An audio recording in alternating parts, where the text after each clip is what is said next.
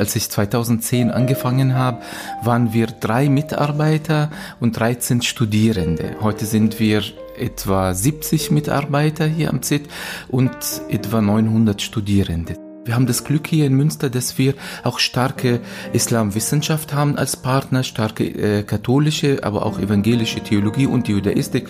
Das heißt, wir haben so eine, ähm, um, ja, die, die, die, die Voraussetzungen, um wirklich äh, Islam nicht isoliert jetzt zu erforschen, sondern in Kooperation, im Austausch.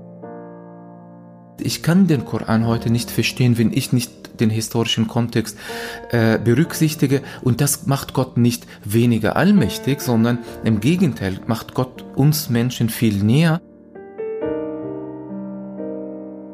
Ich sehe meine Aufgabe als Art Berufung. Also ich, ich, ich bin selber sehr dankbar für das, was mir geschenkt wurde, dass ich diese Vogelperspektive bekommen habe, allein durch meine Biografie stand das Polizeiauto vor dem Zentrum, weil das, wir, wir leben unter Polizeischutz hier und das Auto kommt und geht. Äh, bei mir zu Hause genauso, wenn ich öffentlich auftrete, äh, ist immer Polizei auch dabei. Aber ich habe mich so an das Bild gewöhnt. Man muss ja nachdenken, kritisch nachdenken und auch Mut haben, ähm, ja, den Koran, sein äh, heutiges äh, Leben, seinen heutigen Kontext auch zu, zu, zu übertragen Fragen vorzudenken und das ist keine leichte Aufgabe für die normalen äh, äh, Gläubigen.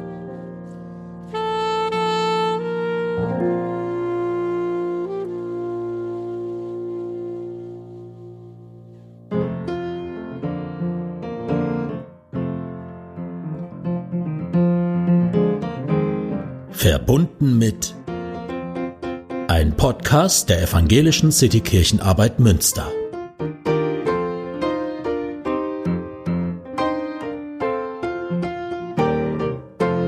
Herzlich willkommen zur neuen Folge Verbunden mit dem Podcast der Evangelischen Citykirchenarbeit Münster. Mein Name ist Moritz Greper und ich bin Pastor der Auferstehungskirche in Mauritz, beauftragt für Citykirchenarbeit.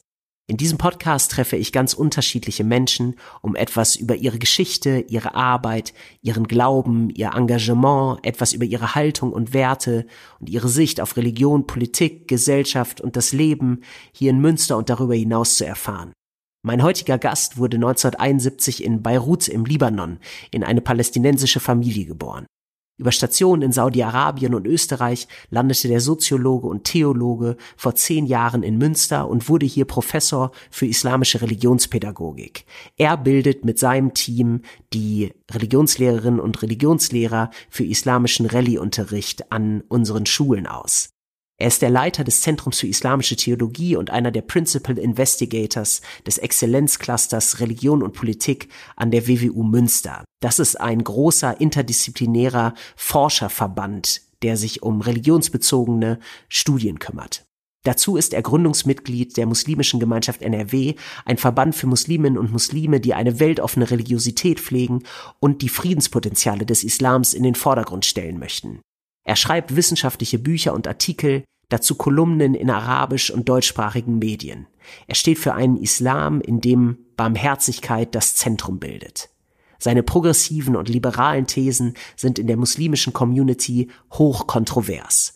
Ich freue mich auf ein spannendes Gespräch mit einem der profiliertesten islamischen Theologen der Gegenwart. Wir treffen uns im Zentrum für islamische Theologie an der Hammerstraße.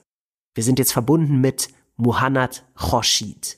Hallo, Herr Khoshid. Schön, Sie wiederzusehen. Und auch in echt tatsächlich in den Corona-Zeiten. Man begegnet ja wenigen Menschen in diesen Tagen ähm, in der analogen Welt. Aber wir sitzen hier auf Abstand im Zentrum für Islamische Theologie. Und ähm, ich freue mich, dass Sie sich die Zeit für das Gespräch nehmen. Ich freue mich auch sehr auf das Gespräch, lieber Herr Grüber. Wir kennen uns auch seit äh, längerem schon, ja, seit Studienzeit. Total. Ja, genau. Ich habe Sie ja als Student kennengelernt und ich habe mich eben schon erinnert, als ich hier in die Räume kam, das war zu der Zeit, als der WDR mal so den, äh, vielleicht den ersten Fernsehbeitrag auch gedreht hatte über die islamische Theologie und über sie und äh, da wurden sie gezeigt, wie sie mit ihrem Sohn Playstation spielen. Das äh, fand ich sehr sympathisch. und ähm, da war auch das Zentrum für islamische Theologie, wo wir uns heute treffen, noch gar nicht hier an der Hammerstraße. Das ist dann ja alles erst entstanden. Wir sitzen jetzt hier in einem ihrer Seminarräume. Ich sehe, an der einen Seite ist, glaube ich, ein Gebetsraum Trainingsraum äh, für die Studierenden und die Mitarbeitenden, könnte ich mir vorstellen. Und ich fände das schön, wenn Sie mal erzählen, in den ähm, Jahren, die Sie jetzt schon hier sind, wie hat sich eigentlich Ihre Arbeit hier und das Zentrum verändert? Das ist ja gewachsen. Es hat sich so verändert, wie Sie jetzt gerade meinen Sohn erwähnt haben, der damals Playstation gespielt hat und mittlerweile ist er fast mit seinem Bachelor fertig Wahnsinn. an der Uni. Und so war wirklich der Anfang des äh, Zentrums für Islamische Theologie. Als ich 2010 angefangen habe, waren wir drei Mitarbeiter und 13 Studierende. Heute sind wir etwa 70 Mitarbeiter hier am ZIT und etwa 900 Studierende sind wir. Also wow. das ist so schnell gewachsen in den zehn Jahren, äh, das Ganze. Ähm, und, und das freut einen äh, natürlich. Ähm, das muss man alles... Ähm, also im Kontext sehen, 2010 waren ja die Empfehlungen des Wissenschaftsrats, damals Islamische Theologie, an deutschen Universitäten zu etablieren und mehrere Standorte haben dann auch diese Möglichkeit bekommen, unter anderem auch Münster. Wir haben das Glück hier in Münster, dass wir auch starke Islamwissenschaft haben als Partner, starke äh, katholische, aber auch evangelische mhm. Theologie und die Judaistik. Das heißt, wir haben so eine, ähm, um, ja, die, die, die, die Voraussetzungen, um wirklich äh, Islam nicht isoliert jetzt zu erforschen, sondern in Kooperation, im Austausch. Und da haben wir regelmäßig auch Lehrveranstaltungen mit den anderen äh, Theologien, auch was uns auch bereichert, zum Teil auch posit im positiven Sinne herausfordert, mhm. weil da werden ja Anfragen von außen gestellt. Äh, aber inzwischen bin ich sehr zufrieden äh, mit der Entwicklung. Äh, mehrere Kohorten von den Studierenden sind schon fertig ähm, und schon äh, manche schon an den Schulen, sie unterrichten, manche im akademischen Kontext. Äh, einige Doktoranden sind Professoren inzwischen mhm. sogar geworden. Es gibt viele Entwicklungen. Die großen Herausforderungen bleiben dennoch, und zwar äh, um welchen Islam geht es? Mhm. Ähm, äh, wir reflektieren Studierende Islam, wir, wir stehen noch immer zwischen den Stühlen, zwischen Erwartungen der muslimischen Community, die eher ähm, konservativ ist, äh, und auf der anderen Seite Erwartungen junger Menschen, die hier leben wollen, einer Gesellschaft, die plural ist, die modern ist, wo sie sagen wollen, ich möchte nicht das entweder oder, entweder bin ich Muslim oder äh, ein Deutscher, sondern ich möchte das sowohl als auch, mhm. ohne da und dort Abstriche zu machen. Und dazwischen befinden wir uns uns in so einem Prozess der äh, Reflexion, der Entwicklung der islamischen Theologie. Das klingt nach ganz verschiedenen Herausforderungen, aber auch ganz äh, viel Reizvollem, was Sie in Ihrem Arbeitsfeld hier äh, bewegen. Und Sie haben das schon angesprochen, dass Sie ja mit den verschiedenen Theologien, die es hier in Münster gibt, aber auch den religionsbezogenen äh, Studien starke Partner haben, mit denen Sie zusammenarbeiten. Ähm, da habe ich, glaube ich, auch gesehen, dass Sie in äh, diesem oder in einem vergangenen Semester auch mit äh, Bibelwissenschaftlern etwas zu Texten in Koran und Bibel, äh, die nicht so einfach vielleicht sind, nämlich über äh, Zorn, glaube ich, und äh, schwierige Texte äh, gemacht haben. Können Sie da mal einen Einblick äh, rausgeben, wie das so läuft, wenn man das äh, zwischen den verschiedenen Theologien macht? Ja, in der Tat, wir haben im Wintersemester 2019-20, also im vorigen Wintersemester, eine gemeinsame Lehrveranstaltung ähm, gemacht mit, äh, mit dem Alten Testament Testament, Neuen Testament, äh, Judaistik. Also wir waren vier Professoren insgesamt, äh, auch die islamische Theologie natürlich, äh, wo wir das Thema Verhältnis zwischen Barmherzigkeit Gottes zu seinem Zorn in all diesen Schriften mhm. äh, und da haben wir uns ausein damit auseinandergesetzt. Es war eine große Herausforderung, weil wir festgestellt haben, sei es jetzt auf Studierendenebene oder sogar auf Professorenebene, dass wir äh, sehr wenig voneinander wissen eigentlich, mhm. wenn es in die Tiefe geht. Also dass äh, wir Muslime wissen sehr wenig über, äh, auch wenn wir in der Bibel lesen, aber wir wissen zu wenig über äh, die Rezeption, wie wird das alles rezipiert. Also nicht nur so, wie es steht, sondern das hat ja alles einen historischen Hintergrund. Und ich habe auch mich erwischt, dass ich viel zu wenig weiß über all diese ähm, Hintergründe und wie geht man heute damit um eigentlich. Aber umgekehrt genauso, also auf christlicher äh, Seite hat man auch festgestellt, wir wissen zu wenig über den Koran. und wie Muslime damit umgehen und welche modernen Zugänge gibt. Und deshalb war gerade dieses Seminar eine große Bereicherung für alle, nicht nur für die Studierenden, sondern auch für die Professoren. Es war ein offener Lernprozess für uns alle. Ähm, es hat sich ergeben, ähm, also die, dieses Seminar, ähm, weil äh, es eine Veranstaltung voriges Jahr gegeben hat, äh, wo wir gemeinsam diskutiert haben über Zugänge zu äh, Bibel und äh, Koran. Was gibt es an Koranforschung? Was gibt es an Bibelforschung an der Universität Münster? Und das waren mehrere Projekte. Und da war man sehr äh, hellhörig, gerade als wir unser Projekt, wir haben ja einen Koran-Kommentar, wo wir versuchen, also den Koran zu würdigen als Offenbarung Gottes, aber auf der anderen Seite ihn nicht wortwörtlich jetzt zu nehmen, im Sinne von einer verbalen Inspiration, so dass wir äh, nichts mehr interpretieren können.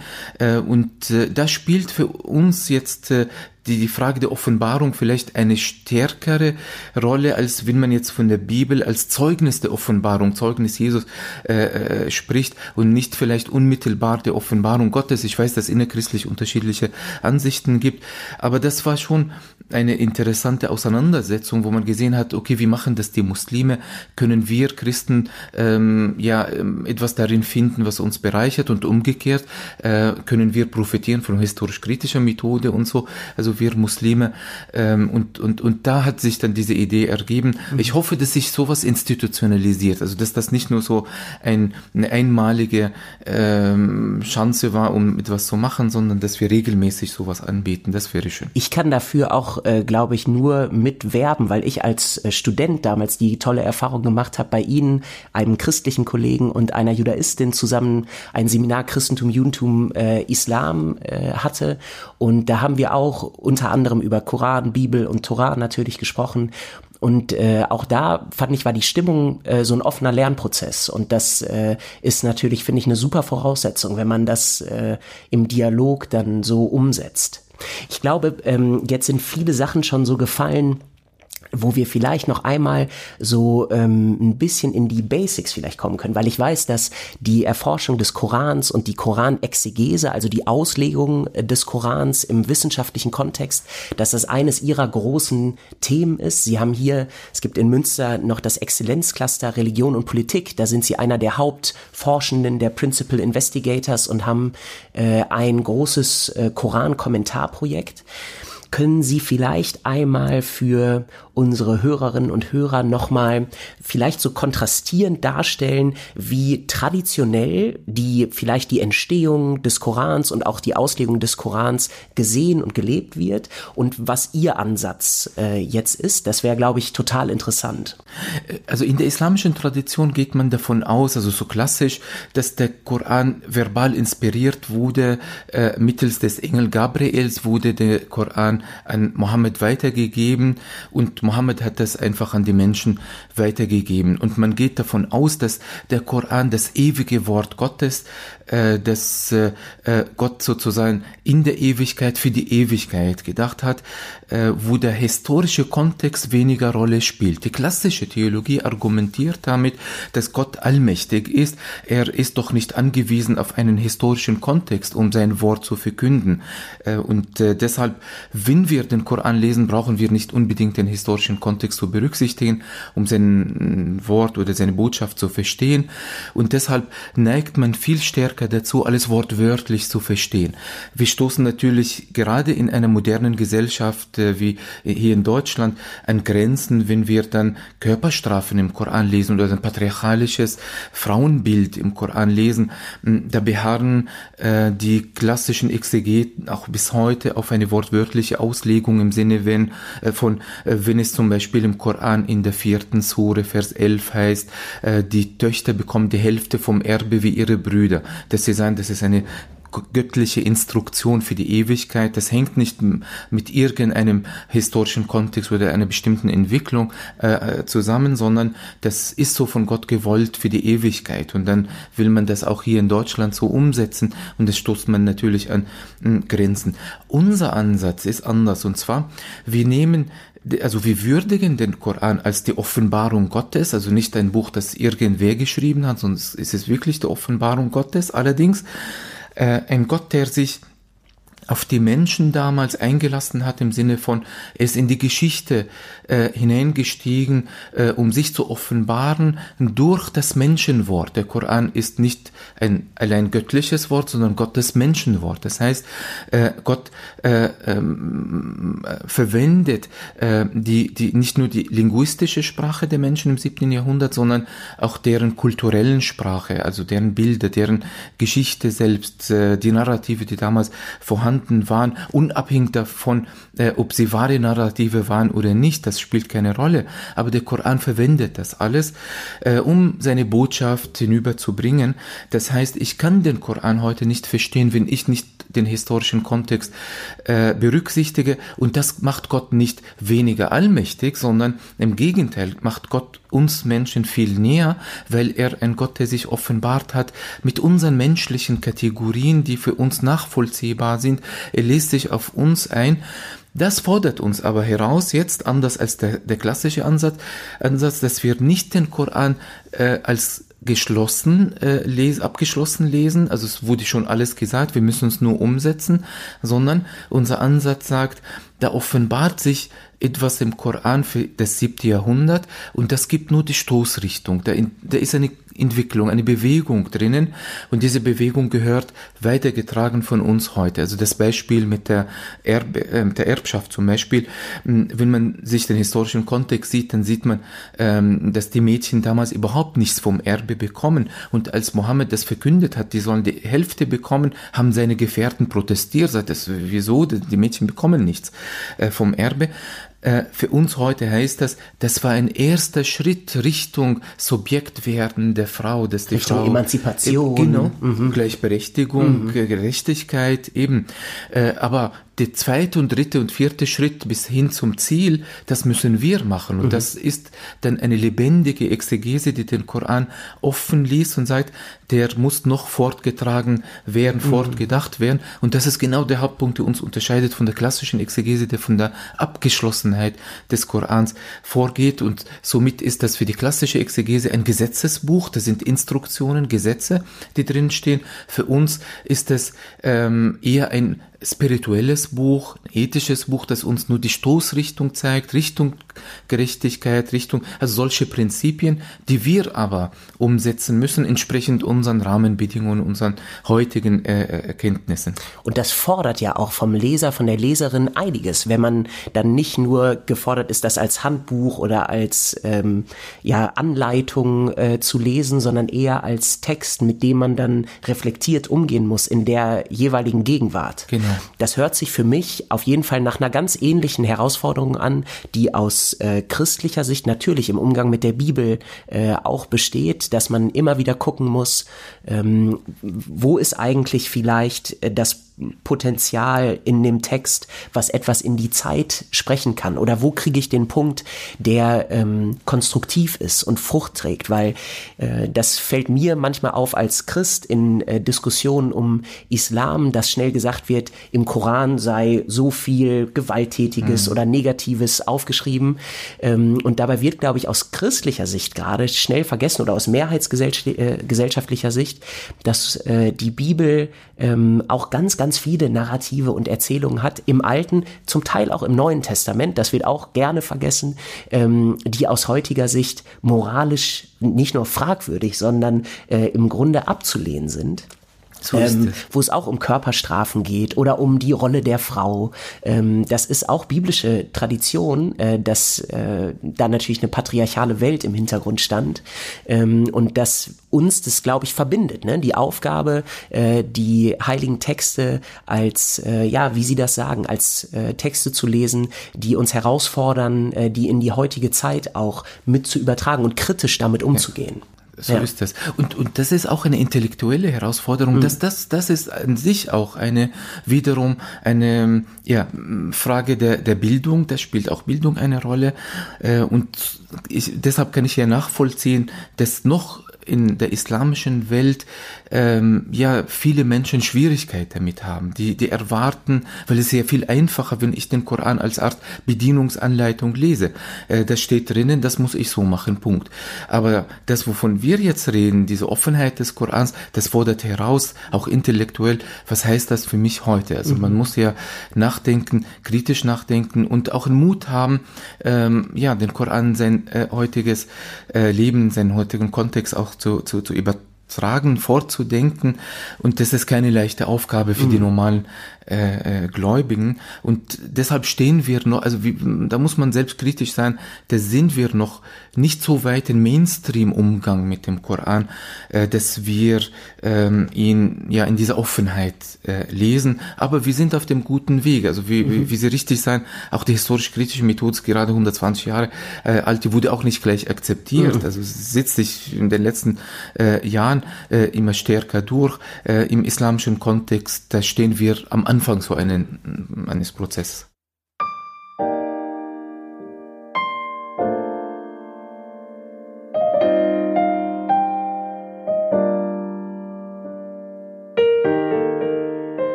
An dieser Stelle machen wir eine kurze Pause und geben Ihnen einige Hintergrundinfos zum Gespräch mit Muhannad Khoshid.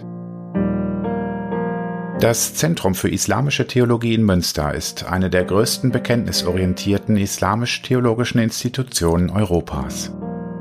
Es ist eingebettet in die große Vielfalt religionsbezogener Studien an der Westfälischen Wilhelms-Universität. Neben der katholischen und der evangelisch-theologischen Fakultät mit der Judaistik, der Islamwissenschaft und Religionssoziologie sowie weitere Arbeitsbereiche gibt es hier eine Vielzahl von Einrichtungen zur Erforschung von Religionen in all ihren Facetten.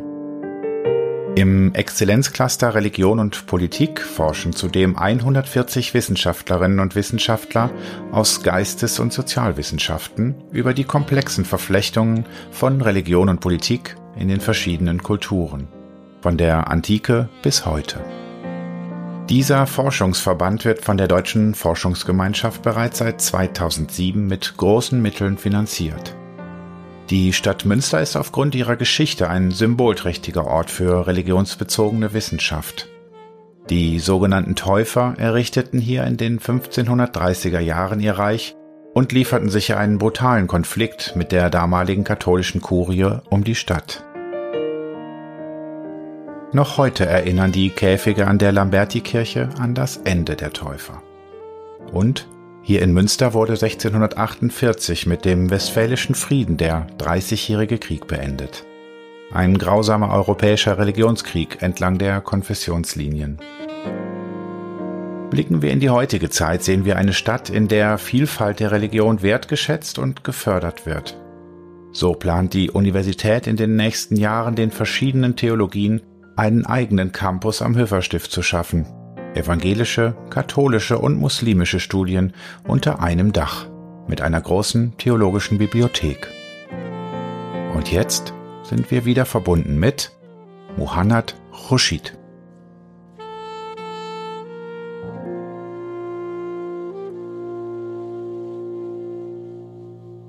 Es gibt ja auch äh, im, äh, in der christlichen Welt gibt es ja auch eine ähnlich große Vielfalt wie im Islam. Es gibt ja weder den Islam noch das Christentum.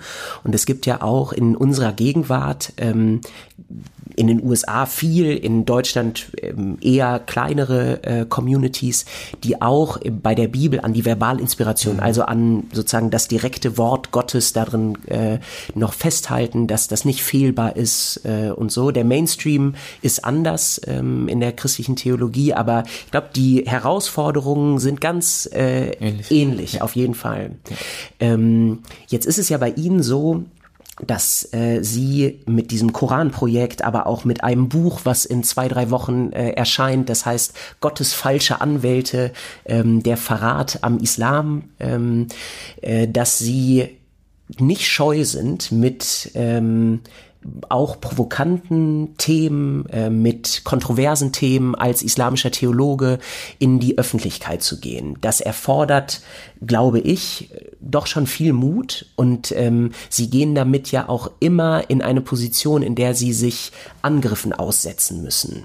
Ähm, da würde mich mal interessieren, woher nehmen sie eigentlich die Kraft dafür, dass sie das so äh, jetzt schon jahrelang so ähm, mutig und öffentlich äh, praktizieren? Ich sehe meine Aufgabe als Art Berufung. Also ich, ich, ich bin selber sehr dankbar für das, was mir geschenkt wurde, dass ich diese Vogelperspektive bekommen habe, allein durch meine Biografie, äh, dass ich die Chance hatte, äh, unterschiedliche islamische Kontexte zu erleben, zu erfahren, äh, so dass ich frühzeitig in meinem Leben schon äh, verstanden habe, es gibt nicht den Islam, sondern wir sind Menschen, wir legen ja äh, die Texte aus, die Gelehrten sind Kinder ihrer Zeit. Und das muss man dann alles relativ sehen, was über den Islam von Muslimen, von muslimischen Gelehrten gesagt wird. Ähm, und ähm, man möchte ja dieses Geschenk, was einem geschenkt wurde, ja auch weitergeben, weil es mir selbst auch gut getan hat, äh, als ich mich selbst befreit habe von äh, bestimmten dogmatischen äh, Ansichten, beziehungsweise so, äh, wir sind ja aufgewachsen mit einem sehr restriktiven Gottesbild, mit viel Angstpädagogik. Äh, wenn ich als Kind gebetet habe, äh, dann nur aus Angst, es gibt eine Hölle, da gehe ich in die Hölle, wenn ich nicht bete, oder äh, ein düsteres Gottesbild, wo man nur mit Angst gelebt hat. Und das Allerschlimmste war die Vorstellung, ich würde mal sterben, weil dann begegne ich diesen Monstergott, also der, der, der nur wütend ist. Bei dem ich gar nicht bestehen kann, weil genau. ich nie gut genug sein genau. kann. Okay. Genau, so ist mhm. es. Egal, was ich gemacht habe, Gutes, ich habe genug auch gesündigt oder äh, nicht alles richtig mhm. gemacht habe.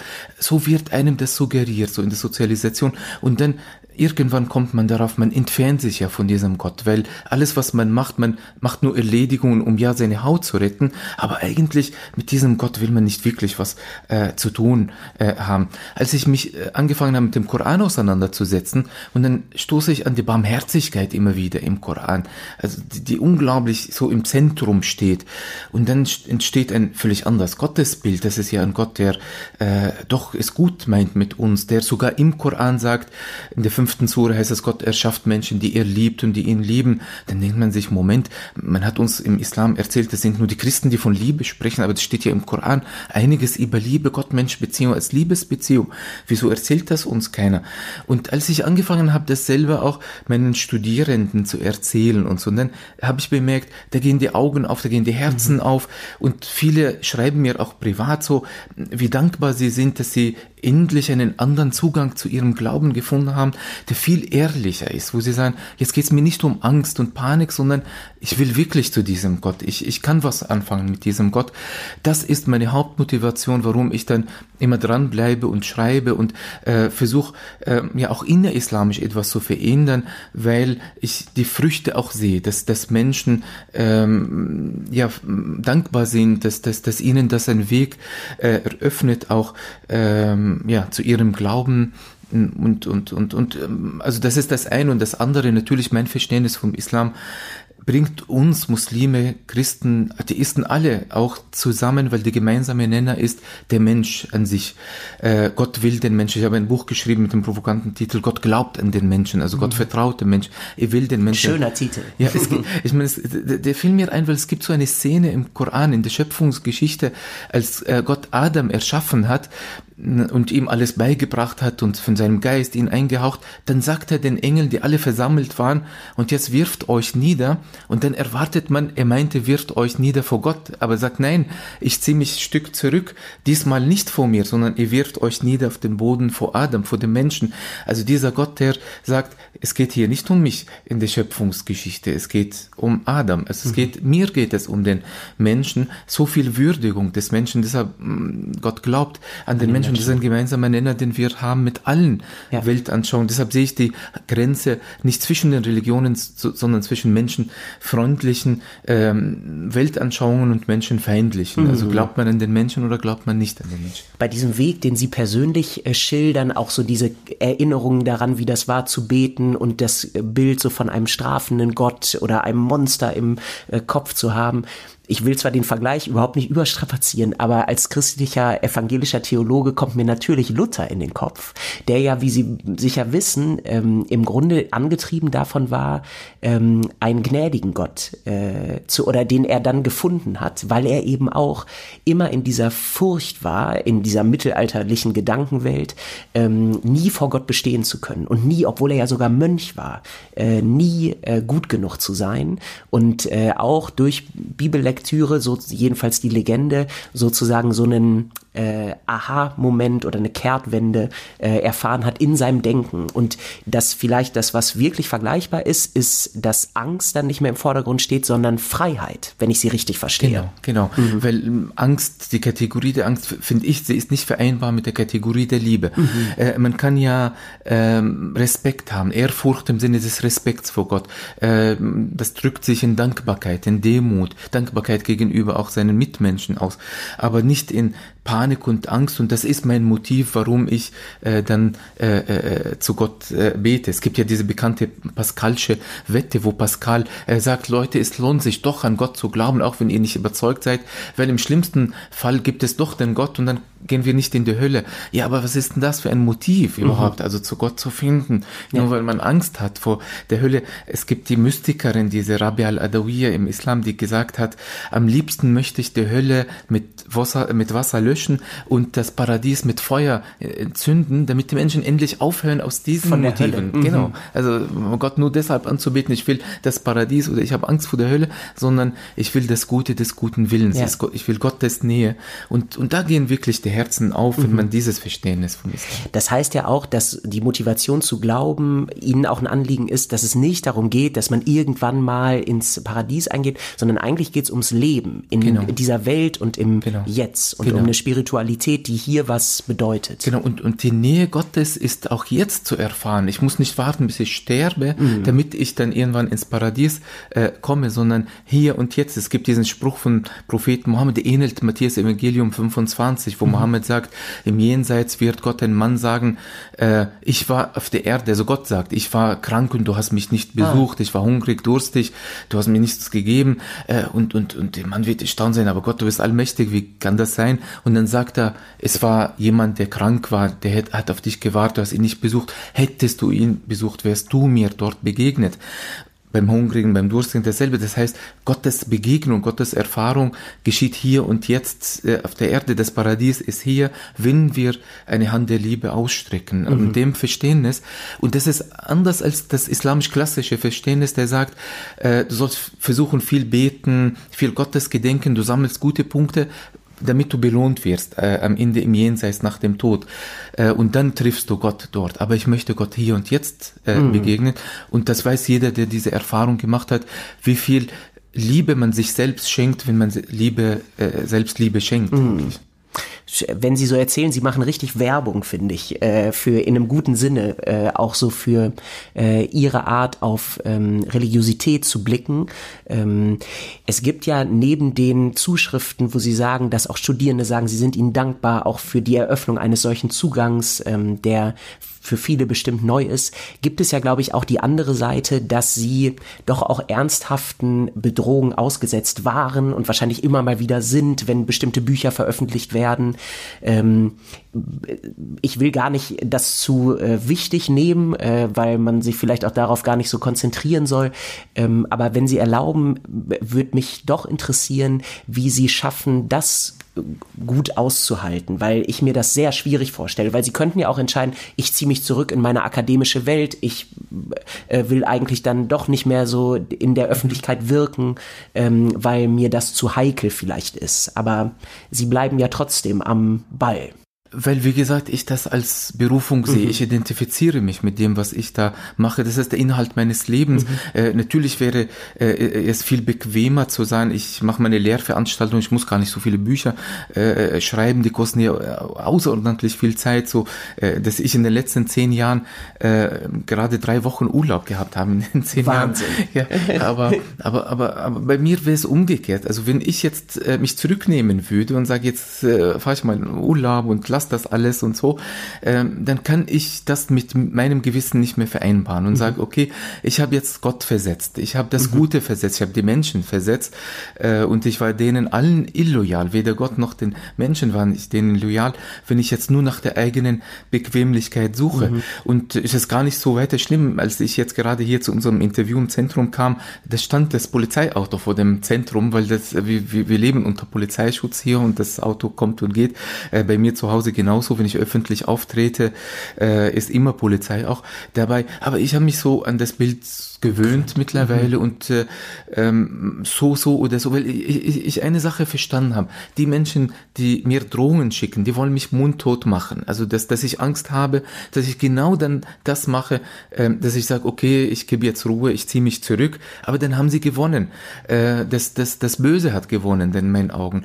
Aber wenn ich dranbleibe, ähm, dann, dann, dann im Gegenteil, also dann, dann versuche ich das umzusetzen, durchzusetzen und glaube ich, gerade jetzt leben wir in Corona-Zeiten, wo man sieht, äh, es kann einen so oder so auf unterschiedlichste Art und Weise erwischen. Mhm. Deshalb es lohnt sich doch äh, bis zuletzt dran zu bleiben, das Beste. Und die eigene Freiheit sich zu bewahren. Definitiv. Ja. definitiv. Ähm, eine letzte Frage zu diesem äh, äh, Komplex. Ich könnte mir vorstellen, dass es einmal viele negative oder bedrohliche Zuschriften einmal aus äh, der islamischen Community gibt, die nicht einverstanden ist damit, wie Sie äh, Ihre Theologie betreiben.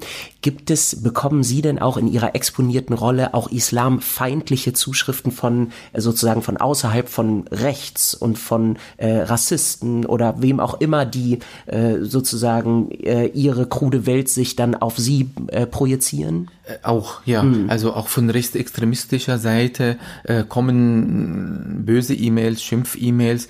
Ähm, nicht nur das, sogar es gibt in Büchern auch, also die eher so in, in, in, dieser, äh, in, in diesem Lager oder aus diesem Lager stammen. Äh, ja, also der schreibt, äh, der schreiben einige, ja, der Khurshid, der manipuliert uns den Islam, der gaukelt uns was vor, nur um den Islam schön zu reden, mhm. äh, damit der Islam hier mächtig wird. Und dann zeigt er das wahre Gesicht. Das lese ich in Büchern, zum Teil in wissenschaftlichen mhm. Büchern, die äh, so AfD-nah zum Beispiel ja. Wissenschaftler haben und so. Das gibt es leider auch. Damit muss man äh, leben eine Sache muss ich ehrlich sagen, was ich noch nie bekommen habe, zum Glück von äh, rechten Lager, sind Morddrohungen oder so. Das bekomme ich eher nur von muslimischen Fundamentalisten, mhm. Salafisten oder so, aber nicht vom rechten Lager. Auf der anderen Seite gibt es einige aus dem rechten Lager, äh, sogar der Chef von AfD, der hat versucht, äh, vor zwei Jahren, als der Kirchentag hier in Münster war, in, im, im Interview mich zu vereinnahmen, indem er gesagt hat, ja, äh, finden es toll, was wie Khurshid den Islam versteht und so. Ich musste mich davon distanzieren, weil mm. das, äh, ich will nicht, dass, dass ich jetzt äh, irgendwie instrumentalisiert werde. Für von dieser Seite? Genau, ja. genau, ja, genau, ja, nicht von dieser Seite und so. Also das gibt es auch und das ist genauso ärgerlich. Das verstehe ich. Ja, kompliziert. Das äh, finde ich wirklich bewundernswert, auch mit welcher Energie und Fröhlichkeit und äh, ähm, Passion äh, sie weiterhin ausstrahlen. Das äh, finde ich richtig klasse. Und ich kann nur im Kleinen, äh, ist mir bewusst geworden, wie weit verbreitet ähm, jetzt mal in der eher christlich geprägten Mehrheitsgesellschaft bestimmte Bilder vom äh, Islam sind, äh, die vielleicht so in die Richtung gehen, was sie sagen, dass sie dann hören, ach, der will uns das schönreden oder so.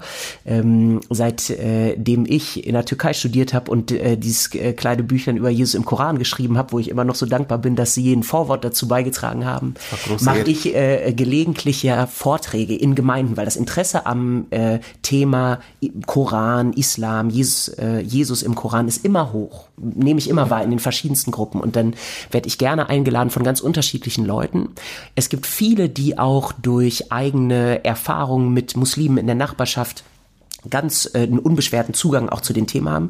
Und es gibt aber doch immer einige, die eigentlich ganz ordentliche Leute sind, die auch niemals sich selber als rechts äh, identifizieren würden, sie das auch ablehnen würden und trotzdem manchmal solche Stereotype, Ansichten und komischen äh, äh, Thesen dann äh, äußern, ähm, ja, der Islam, so langsam übernehmen ja die Muslime hier die Mehrheit mhm. oder ähm, die äh, muslimischen Familien haben immer mehr Kinder als Deutsche, deswegen müssen wir Angst haben, dass unser Land uns hier fremd wird. Und, äh, und so. Und wenn man dann nachfragt, was haben Sie denn für einen Eindruck, wie viele Muslime leben in Deutschland? Es gab ja auch, glaube ich, mal so eine Studie, dann kommen so ganz verrückte Zahlen äh, vor und äh, dabei sind es, glaube ich, ungefähr fünf genau. Millionen Muslime, ne, die in Deutschland leben, äh, unter gut 80 Millionen Menschen. Naja, und da wurde mir so bewusst, es gibt immer noch viel Arbeit eigentlich, ja. die äh, vor uns in allen, finde ich, äh, Theologien, die progressiv arbeiten, äh, liegt, Menschen äh, von solchen äh, Ansichten auch zu befreien, weil das äh, hemmt, glaube ich, die Leute, die selber sowas denken, am meisten selbst, weil sie sich im Weg stehen. Ne? Das ist es ja. Und ich habe den Eindruck manchmal, dass diese Ängste, wie Sie sagen, so unbegründet sind. Also wenn man die Statistiken anschaut, mhm. äh, wie viele Kinder kriegen Muslime, es passt sich sehr stark mittlerweile an an deutschen Verhältnissen eigentlich. Äh, auch auch auch immer mehr Muslime säkularisieren sich. Wir haben fast ein Drittel der Muslime, die Atheisten sind. Sie ja. haben so eine Kulturmuslime so. Ja.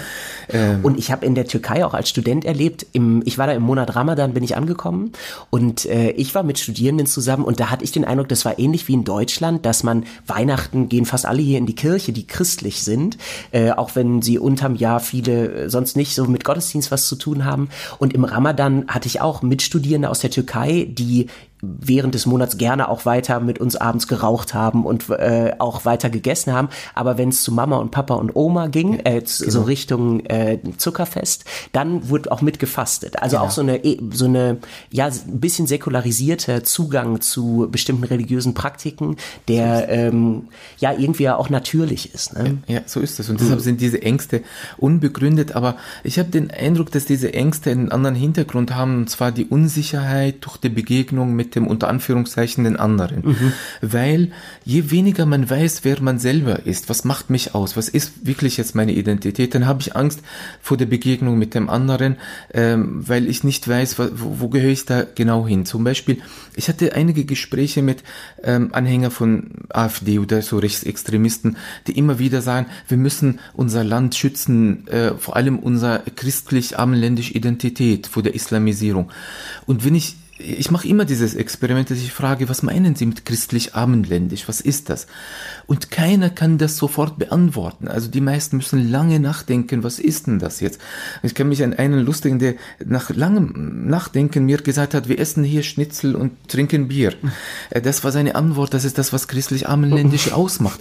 Und damit meint er, anders als die Muslime, die essen kein Schweinfleisch, Schweinfleisch. und trinken mhm. kein äh, Alkohol. Aber ist das alles? Also ist das das, was wir das verteidigen wollen? Dünn um ja. so ein großes Wort christlich-abendländische Identität. Genau. Ne? Und, und dann merkt man, wenn man nicht weiß, was macht mich aus christlich-abendländisch, deshalb habe ich Angst vor diesem islamisch, das Experiment mache ich genauso bei den muslimischen Fundamentalisten, Salafisten, mhm. wenn man sie fragt, was macht der Islam aus, äh, schimpfen sie immer über den Westen. Der Westen ist böse. Okay, das haben wir verstanden. Aber was macht der Islam aus? Also was mhm. macht dich aus? Immer in Abgrenzung. Genau. Das fällt, äh, so ist ja, das. So ist ja, das. Man, man, braucht ein das, Feindbild. Das verbindet wahrscheinlich sogar auch diese ideologischen Weltsichten, so äh, dass das Feindbild so im Vordergrund steht und äh, ja. die anderen abgewertet werden eigentlich und das genau. eigene äh, immer auf so ein Podest gestellt Genau, wird, wenn man nicht in der Lage ist zu sein, wer man ist, dann ist man angewiesen auf ein Feindbild, um zu sein, was mich ausmacht, ist, dass ich mich verteidigen muss gegen mhm. dieses Feindbild. Und deshalb muss man immer ein Feindbild haben. Konstru man konstruiert immer ein Feindbild und das ist typisch für all diese Extremisten, egal von rechts, mhm. links, Religion, was immer.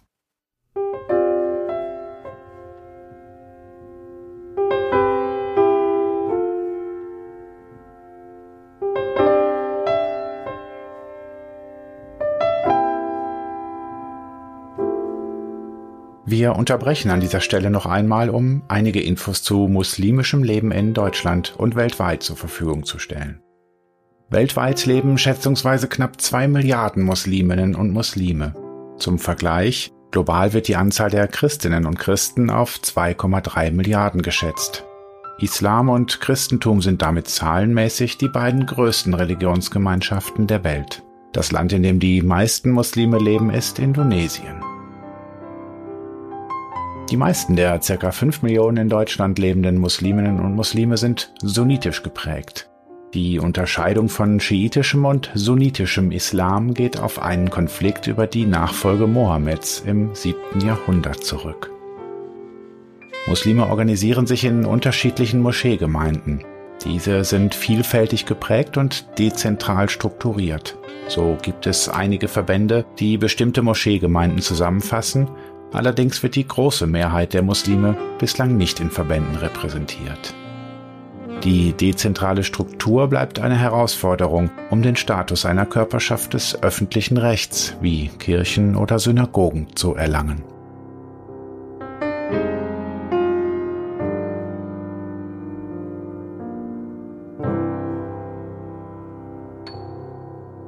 Ich würde jetzt gerne noch einmal zurückkommen. Sie haben das eben äh, schon mal im Vorbeigehen erwähnt, Ihr Aufwachsen und dass ja. Sie verschiedene äh, islamische Kulturen, sag ich mal, kennengelernt haben in verschiedenen Gegenden. Ich würde gerne noch mal auf Ihre Biografien äh, bisschen zu sprechen kommen, weil ich das ganz interessant finde. Vielleicht ähm, beginnen Sie einfach zu erzählen. Ich weiß, dass Ihre Familie aus Palästina stammt und Sie aber selber im Libanon geboren sind, weil Ihre Familie als äh, auf der Flucht in den Libanon Libanon dann gekommen ist und Sie sind da in den 70er Jahren geboren. Vielleicht ähm, erzählen Sie einfach mal, wie Sie, wie das so weiterging mit Ihnen und Ihrer Familie.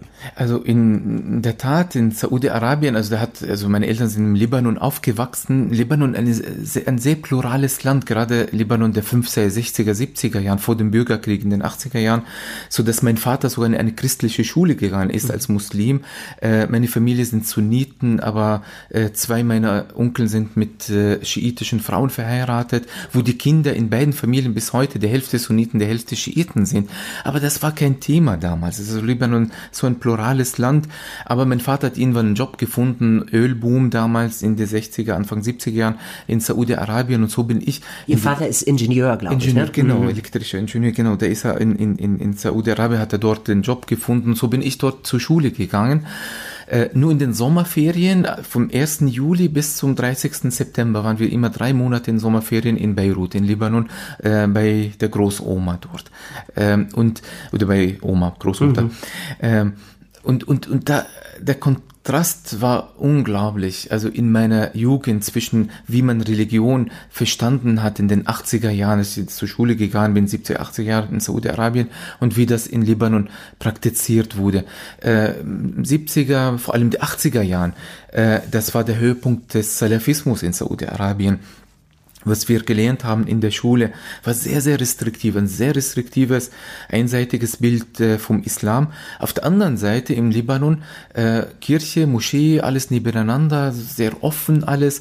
Ähm, und meine Oma hat großen Einfluss auf mich äh, genommen, muss ich sagen. Sie war Analphabeten, sie konnte äh, auch die Schriften nicht lesen, hat ein einfaches äh, Bild so vom Islam, aber was sie ausgemacht hat, was ihre Religiosität ausgemacht äh, äh, hat, ist, dass sie äh, Religiosität so verstanden hat, nicht im dogmatischen Sinne, sie hätte auch keine Dogmen gar nicht aufzählen können, sondern äh, im, im Zeugnis äh, dass man glaubt an einen barmherzigen Gott. Also wie verhält man sich in seiner äh, Gesellschaft? Ich habe sie erwischt paar Mal schon, bis ich sie darauf angesprochen habe, dass sie donnerstags, äh, ich meine freitags für uns, wie wir beim Sonntag in, in, im Christentum, so der Tag. Also, Freitag, de, genau. der Tag des großen Gebets genau, eigentlich, ne? Und genau. des Besuchs in der Moschee. So ist es. Mhm. Und dann habe ich sie in der Nacht immer erwischt, so wie kleines Kind, wenn man so irgendwann aufsteht in der Nacht, äh, dass er auf dem Gebetsteppich sitzt und redet, redet, redet. Und so. Und irgendwann habe ich sie gefragt, was macht sie? Und so jeden Donnerstag.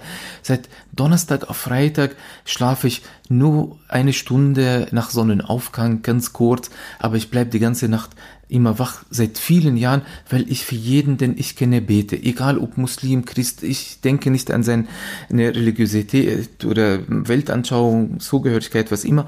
Und vor allem die, die gerade bedürftig sind, was brauchen, dann mache ich intensiv viel Gebete für sie. Und dann dachte ich, das gibt's hier nicht. Also, dass jemand sich also so viel Liebe den Menschen schenkt und die wissen nichts davon. Mhm. Sie macht das so vom Herzen. Und dann hat sie dieses Ritual gehabt, dass sie freitags dann nach dem Freitagsgebet in, also vor der Moschee gegangen ist, um ähm, an Armen was zu spenden. Meist war das Brot, wenn sie mehr Geld hatte, hat Käse mhm. zugekauft und sie hat mich öfters mitgenommen, habe das äh, Brot, das war schon ein schwerer so Sack voll Brot äh, mit äh, so vor der Moschee. Als kleines Kind damals 8, 9, 10, 11, 12, 13 Waren Sie wahrscheinlich auch stolz, äh, Total. Da äh, mitzuhelfen und ja, das Total. kann ich mir vorstellen. Vor allem, wenn die armen Menschen kamen und mhm. sie bedanken sich bei einem, hat sich ja wichtig als Kind gefunden und so war äh, schön. Aber was ich nie vergessen werde, diesen Satz Satz, den sie immer gesagt hat, weil neben der Moschee war auch eine Kirche und da wussten die Armen auch in der Kirche, also die Christen, jetzt kommen die Menschen, die was spenden und dann kamen sie auf uns zu und meine Oma hat gesagt, schau mal, die kommen aus der Moschee, die kommen aus der Kirche, aber Beide sind arm, die sind angewiesen auf unsere äh, Hilfe. Wir helfen ihnen, weil wir die Hand Gottes sind. Gott verlässt sich auf uns, dass wir allen helfen, die Hilfe bedürftig Egal sind. welches Bekenntnis die Genau, das haben. ist, das Mhm. hat mich so stark geprägt. Aber das war genau das Gegenteilige, was ich in Saudi-Arabien gelernt Mhm. habe. Dort habe ich gelernt, man darf nicht einmal mit einem Nicht-Muslim auf einem Tisch sitzen, nicht einmal mit ihm so ein Wasser, Glas Wasser trinken, befreundet sein, geschweige davon, dass man ihm hilft oder so, weil die sind keine Muslime. Mhm.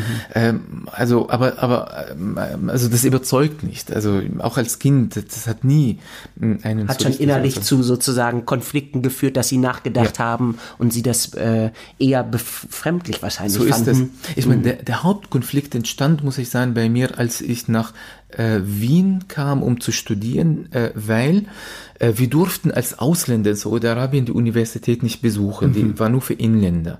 Und dann kam ich nach Wien, damals nicht einmal noch äh, 18, 17,5 so etwa. Äh, und äh, ähm, ich meine, man fragt sich, warum muss ich in dem Alter jetzt meine Eltern verlassen? Also ich habe sie seitdem nie wieder richtig gesehen. Mhm. Also außer ganz kurz jedes zweite, dritte Jahr für zwei Wochen irgendwie, wenn mm, Ein kurzer Besuch stattfand, Genau, okay. genau. Und, und ja, nur weil ich Ausländer bin, aber diese Glaubensbrüder äh, dort, was, die haben uns immer erzählt, äh, im Westen Nicht-Muslime sind moralisch verfallene Mhm. äh, Menschen. Also das ist ganz ein düsteres Bild so. Aber für meine Eltern als auch Flüchtlinge, ähm, Palästinenser, war es für sie wichtig, dass wir was studieren und am besten Medizin, auch weil sie gesagt haben, ja, da kann man nicht arbeitslos werden. Ihr werdet alle Medizin studieren. Das haben Und sie haben ein bestimmt. sicheres Leben vor sich, ja. Genau. Und dann kommt man nach Wien und dann füllt man ja ähm, alles aus äh, für die Uni und dann stellt man fest, Moment, ich habe alle Rechte wie der In äh, Inländer. Und vor allem damals die Krankenversicherung, das war keine Selbstverständlichkeit. Ich kann mich bis heute erinnern, monatlich habe ich 50 Schilling, also etwa dreieinhalb Euro bezahlt und ich konnte zu jedem Arzt, Krankenhaus, was immer. In Saudi-Arabien durften wir als Ausländer nicht krankenversichert sein. Das war nur für Inländer. Und die Krankenhäuser waren nur, also die, die, die, die besseren waren die, für die Inländer. Genau, für die Ausländer gab es so kleine, ähm, aber auch sehr teure, dass ich mich bis heute erinnere, wenn wir beim Fußball spielen, einmal habe ich meinen Fuß verstaucht. Ich konnte meinen Eltern das nicht sagen, weil ich wusste, sie haben nicht das Geld dafür. Also wir mussten immer das verstecken. Einmal habe ich meine Nase gebrochen, die ist bis heute noch schief. Ja. Bis heute wissen meine Eltern nicht, dass ich sie gebrochen, Gebrochen habe. Bis, bis heute Weil sie das es nicht. versteckt haben. Genau, Ja. weil ich wusste, das, das ist Riesenbelastung für sie. Auch das, Mhm. das, das, die haben immer jeden Cent äh, so gedreht, um ge gerade noch fürs Essen und Trinken genug zu haben. Ich möchte an dieser Stelle eine Kleinigkeit noch äh, ergänzen. Und zwar möchte ich äh, die deutsche Einwanderungspolitik in der Zeit zumindest rügen. Äh, denn ich glaube, ursprünglich äh, wäre ihr Ziel Deutschland gewesen. Und sie haben Deutsch gelernt am Goethe-Institut in äh, Saudi-Arabien. Genau, das, das war mein Bruder endlich, der Ältere, Ah, okay. also der zwei Jahre älter, weil äh, wollten Medizin studieren. Me- Meine Eltern haben recherchiert und äh, ihre Recherche hat damals ergeben, in den 80er Jahren, am besten kann man Medizin in Deutschland studieren. Das sind die besten Universitäten. Okay, dahin schicken wir unsere Kinder. Wir haben alles gespart dafür. Meine Mutter hat sogar ihr Gold irgendwann verkauft und so weiter. Also alles geopfert. Das ist ja studierende Kinder. Und dann hat mein Bruder angefangen, in der Tat in der Botschaft, äh, Goethe-Institut, in der saudischen Botschaft in Riyadh zu studieren. Und dann hat er auf ein Visum angesucht, obwohl er schon äh, eine Zusage von mehreren Unis bekommen hat, aber das Visum wurde verweigert, weil wir keinen richtigen Reisepass hatten. Wir waren Staatenlose staatenlos. Genau. sogenannte. Mhm. Genau. Also wir hatten so ein Reise, ein libanesisches Reisedokument für palästinensische Flüchtlinge. Gilt nicht als Reisepass. Mhm. Und da haben die Deutschen gesagt, nein, das tut uns leid. Und dann waren meine Eltern, also der Weltuntergang natürlich, äh, bis man Alles investiert und alles Genau. möglich gemacht. Und der arme, Und das dann arme scheitert kind, es an genau, an, an Formalitäten. Das arme Kind hat Deutsch studiert Ja, ja. auch. Dann hat keine man, leichte Sprache. so ist das, ja, mhm. oh ja. Äh, Und dann hat man uns gesagt, ja, macht euch keine Sorgen. Es gibt so ein kleines Land neben Deutschland, die sprechen dieselbe Sprache, Österreich, probiert mal dort. Und da haben meine Eltern der Tat dann angesucht und plötzlich, also das kam Ging sehr es. schnell, das Visum, oh ja. Super. Äh, Und so landete mein Bruder zuerst in Österreich und dann kam ich äh, hinterher äh, und, und dann meine Schwester. Und wir haben alle drei angefangen, Medizin zu studieren. Mein Bruder, meine Schwester haben zu Ende studiert, Medizin. Ich habe nach äh, dem ersten Abschnitt, die ersten zwei Jahre, äh, äh, wo ich sogar sehr gut abgeschnitten habe, also sogar Leiche zitiert, alles. Mhm. Äh, hab, meine Noten waren immer im Einserbereich Medizin, aber ich habe selber aufgehört, weil es hat mich überhaupt nicht angesprochen. Mhm. Es war viel mit, also viel auswendig lernen, äh, Wiedergabe, das auswendig gelernte, aber mir fehlte dieses analytische Auseinandersetzen mit Themen, mit und so bin ich in die Soziologie mit Schwerpunkt Religionssoziologie mhm. gegangen, äh, zum Entsetzen meiner Eltern. Also mein Vater hat einige Zeit nicht mehr mit mir geredet, sogar. Das ein Fach ist, was gar nicht Sicherheit schafft fürs so Leben das. aus der Sicht der Eltern wahrscheinlich. So ist ne? das. So ist mhm. das. Und endgültig, als ich auf die Idee kam, über Fernstudium in Libanon äh, Theologie zu mhm. studieren, das war Weltuntergang für meine Eltern. Also das war vor allem für meinen Vater. Er sagt, also du bist verrückt geworden jetzt. Also vorprogrammierter Arbeitsloser. Mhm. Äh, und, und das hat er nicht verstanden. Also lange Zeit eigentlich. Und, und das hat auch unsere Beziehung also in der Zeit schwierig gemacht. Ja, ja, ja, mhm. oh ja, weil er immer also sich Sorgen gemacht hat, wie viele Palästinenser, ja, was passiert mit den Kindern und so. Wir Klar. haben alles geopfert, dass sie studieren, Ärzte werden, damit ihnen gut geht im Leben. Und jetzt äh, kommt der eine und womöglich ist er dann arbeitslos und, und, und so. Aber ich habe irgendwie daran geglaubt und mhm. ich war immer stur und äh, das mittlere Kind typisch auch, so, so das Rebellische. Äh, und, und dann habe ich mich durchgesetzt einfach mhm. und das gemacht. So und nebenbei sogar selber gearbeitet mit meinen Eltern. Also ich war schon mit, mit also frühzeitig eigentlich so selbstständig, mhm. sagen wir so. Ich bereue das mittlerweile nicht mehr, zum Glück. Meine Eltern, ja, finden es auch gut inzwischen, so wenn die Zeit rückgängig gemacht wird. Aber das war mein äh, Zugang. Und, und eine zweite Sache, also was mit Religiosität zu tun hat, wenn man jetzt nach Wien kommt und natürlich dann krankenversichert wird von den äh, Nichtgläubigen, so wie man gelernt hat, das sind die moralisch Verfallenen, aber man denkt, Moment, äh, die behandeln mich viel besser als die Glaubensbrüder. Äh, wieso äh, sind sie moralisch verfallen? Aber dann kamen die ersten Fragen in meinem Kopf. Wir haben so gelernt, alle Nicht-Muslime kommen für die Ewigkeit in die Hölle. Der, der, der, der Himmel ist nur für Muslime. Lieber Gott, diese Menschen sind doch nett, ich kann hier krankenversichert sein, die behandeln mich äh, super, äh, wir haben viele Freiheiten. Saudi-Arabien mussten wir immer hundertmal nachdenken, bevor man den Mund aufgemacht hat oder Kritik geäußert obwohl hat. Obwohl wir Muslime sind. Genau, mhm. obwohl wir Muslime. Also, und hier fühle ich mich viel gewürdigter als mhm. Mensch. Lieber Gott, wieso schickst du die alle jetzt in die Hölle? Und später, als ich äh, Soziologie studiert habe, war meine Doktormutter, die äh, selber Atheisten war. Wir haben sehr viel darüber geredet aber sie hat bei ihrer Mutter gelebt, obwohl sie selber äh, damals um die 60 fast war, aber sie hat ihre Mutter gepflegt äh, bis zu ihrem Tod und die hat jeden Tag für sie gekocht und so und sie ist bekannte Professorin, eine der bekanntesten in der Soziologie, aber es war ihr wichtig, dass sie äh, sich um ihre Mutter kümmert. Das hat sie beeindruckt. Ja, und vor allem, ich habe mit Gott gehadert. Mhm. Lieber Gott, wieso, also, jetzt, es kann nicht sein, dass die jetzt in die Hölle geht. Mhm. Jetzt, also, ja. die opfert alles. Und ich sehe, wie sie lebt im Stress und so weiter, nur damit ihrer Mutter gut geht. Und die schickst du dann in die Hölle. Mhm. Das kann das doch kann nicht sein. sein. Genau. Also, das war mein, also mein Zugang, wo ich angefangen habe, vieles in Frage zu stellen von dem Mainstream, was man uns so beigebracht hat. Warum ich dann andere Positionen im Laufe der Zeit entwickelt habe nach meinem Theologiestudium. Äh, also, so war mein Eingang. Also, wie gesagt, gesagt, zusammenfassend, ohne diese Biografie wäre ich sicher nicht den, den ich heute bin. Deshalb mhm.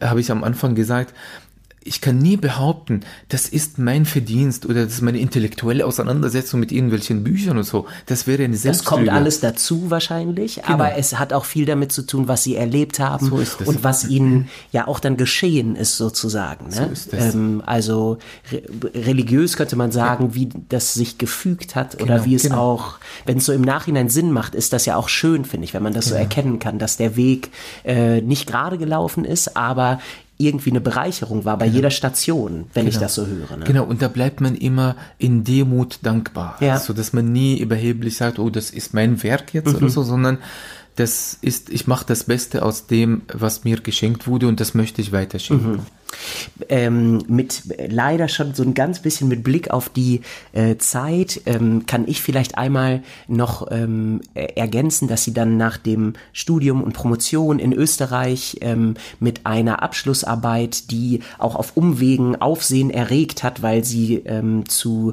Religionslehrerinnen, Religionslehrern in Österreich ähm, publiz äh, sie hatten eigentlich nicht publiziert, aber es wurde sozusagen gefunden und da äh, ging es unter anderem darum, wie Religionslehrerinnen, Religionslehrer zur Demokratie und äh, zum äh, Rechtsstaat und so weiter eingestellt waren, ähm, dass da bei einigen äh, Defizite waren, wenn man das so sagen kann, aus demokratischer Sicht. Ja. Ähm, und das hat vielen nicht gefallen. Das war, glaube ich, das erste Mal, dass das groß in der Öffentlichkeit war, etwas, was sie erforscht haben.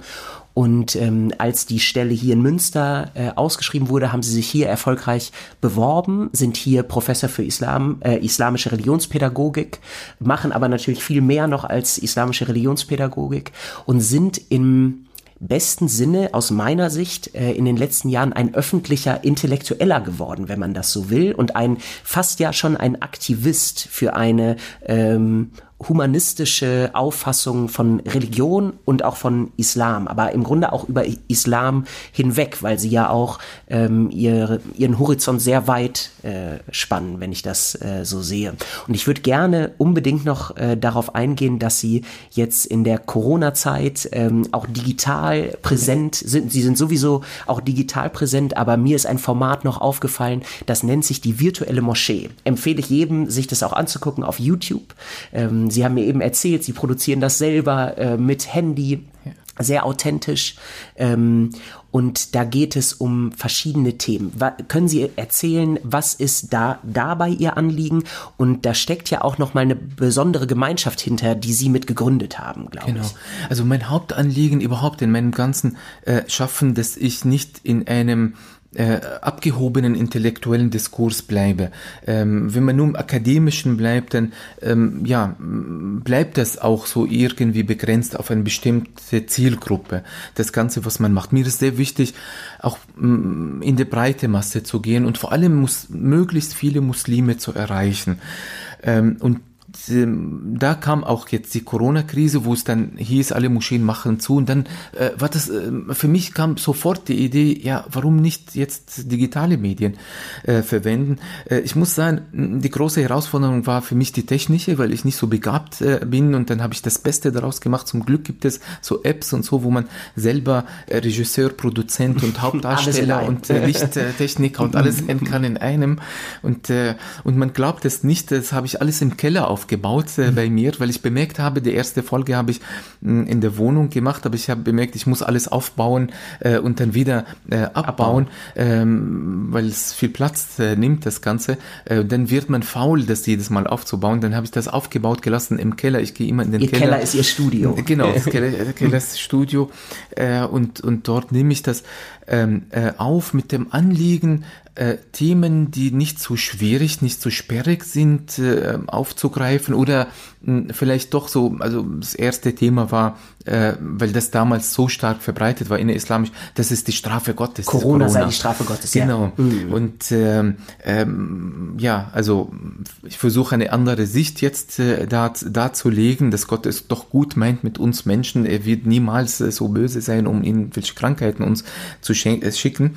Ähm, und, und ich versuche, dass es nicht länger als 14, 15, maximal 15 Minuten, also 12 bis 15 Minuten, äh, so eine Ansprache zu halten auf Deutsch, äh, um möglichst Gehör zu finden, äh, um möglichst viele Menschen mit diesen Ansichten zu erreichen. Schreiben mir auch einige. Ich habe bemerkt, je nach Thema wird unterschiedlich heruntergeladen. Äh, die Zahl, manche Themen scheinen interessanter zu sein als mhm. andere Themen. Aber man erreicht ja viele äh, dadurch Muslime wie äh, Nicht-Muslime. Und der Hintergrund eigentlich nicht nur das, sondern es gibt ja diese politische Auseinandersetzung in Deutschland, wer oder die Frage, wer vertritt die Muslime, wer ist der Ansprechpartner für den Staat, ähm, gerade jetzt in NRW, was Schulunterricht angeht. Mhm. Und da habe ich gesehen, die Notwendigkeit, dass auch die nicht organisierten, die vielleicht etwas ähm, ein offeneres Bild vom Islam vertreten, dass sie sel sich selbst auch organisieren. Da habe ich voriges Jahr die muslimische Gemeinschaft NRW gegründet ähm, als Verein äh, und wir haben über 350 Mitglieder Mitglieder mittlerweile. Äh, ich muss nur gestehen, dass es nicht so viele Aktivitäten gibt. Ich habe kaum Ressourcen, äh, also materielle gar keine und äh, zeitlich auch sehr mhm. wenige. Mhm. Und das war jetzt die Gelegenheit mit der virtuellen Moschee so ein großes Projekt im Namen der muslimischen Gemeinschaft NRW zu starten, wo viele dankbar sind, auch von den Mitgliedern, die sagen jetzt, vor allem Frauen, die sonst nie in die Moschee Vatikan am Freitag. Sie haben gesagt, jetzt habe ich endlich Zugang, mm, um, um Predigten zu hören, Ansprachen mhm. äh, zu hören. Und ich werde dieses Format auch beibehalten, auch nach Corona-Zeit, weil ich bemerkt habe, man erreicht viel mehr Menschen. Also ich habe, also das erste Video wurde bis jetzt 1600 äh, Mal heruntergeladen. Die Videos werden zwischen 2, 3, 400, 500 Mal heruntergeladen wöchentlich. Ähm, das ist erfreulich. Äh, ich ja, hätte niemals ja. in einer Moschee so viele, so Menschen, viele Menschen, erreichen können. Ja. Mm, und deshalb werde ich das beibehalten, obwohl es vom zeitlichen her wirklich aufwendig ist. Man glaubt es mm. nicht, manchmal äh, gehe ich um 4 Uhr noch in der Früh in den Keller schnell um es fertig zu machen. Genau. Und dann mm. sitzt man ein, zwei Stunden nachher alles schneiden, hochladen mm und ein total unbegabter Mensch wie ich im technischen, äh, ja, also man macht dann so ABC. -Fehler. Also dem Produkt merkt man das nicht an. Ich finde, ich habe mir einige Folgen äh, angeguckt und ähm, finde das äh, total interessant, auch als Nicht-Muslim. Äh, ähm, und die Erfahrung, glaube ich, dass man auch Menschen erreicht, die vielleicht sonst gar nicht so in die Moschee genau. gehen oder das ist eine ähnliche Erfahrung, die wir auch als äh, Gemeinde machen und die viele Kollegen auch von mir machen, die jetzt digitale Angebote angefangen haben in der Corona-Zeit, dass das eine tolle Ergänzung ist zu dem analogen äh, äh, sozusagen Treffen in Kirche oder Moschee, dass man auch in der digitalen Welt was anbietet, weil das eben so eine große Offenheit äh, genau. hat. Ne? Genau. Und ich glaube, Corona hat uns jetzt diese Chance gegeben, vielleicht andere Wege zu gehen, mhm. weil ich glaube, christlich wie islamisch haben wir dasselbe Problem, dass immer weniger Jugendliche in die Institutionen Absolut. hineingehen. Ja. Und da muss man über seinen Schatten hinausspringen und ja. andere Wege finden, wie man ja das religiöse Angebot verbreitet. Und das wäre ja so ein Medium. Ja, weil die alten Formen nicht automatisch attraktiv bleiben. Ja, ja, ja. das ist es. Auf jeden Fall. Lieber Herr Hoschid, ähm, ich bedanke mich ganz herzlich an dieser Stelle. Ich würde gerne noch viele weitere äh, Fragen stellen. Vielleicht können wir uns ja in der Zukunft nochmal zusammensetzen. Sehr Sehr ähm, das hat mich sehr gefreut. Ähm, vielen Dank für Ihre Offenheit. Mm, und ich möchte gerne allen äh, Hörerinnen und Hörern äh, ein Buch von Ihnen empfehlen, und zwar Islam ist Barmherzigkeit. Ich finde, das ist ja Ihr erstes großes äh, theologisches, ähm, Ihre erste große Monographie gewesen. Und ähm, die gibt's glaube ich, auch total gut zugänglich über die äh, Bundeszentrale für politische Bildung, sonst im Herder Verlag. Ähm, und das ist einfach eine tolle Lektüre für alle, die mal so einen Einblick bekommen wollen in islamische Theologie, Grundthemen auch des Glaubens aus so einer progressiven Sichtweise, die Sie vertreten das sei allen ans Herz gelegt. Ja, vielen Dank, vielen Dank auch für das schöne Gespräch und äh, ich freue mich schon jetzt auf weitere Gespräche auch mit Ihnen. Alles klar, alles Gute. Dankeschön, Ihnen auch, danke.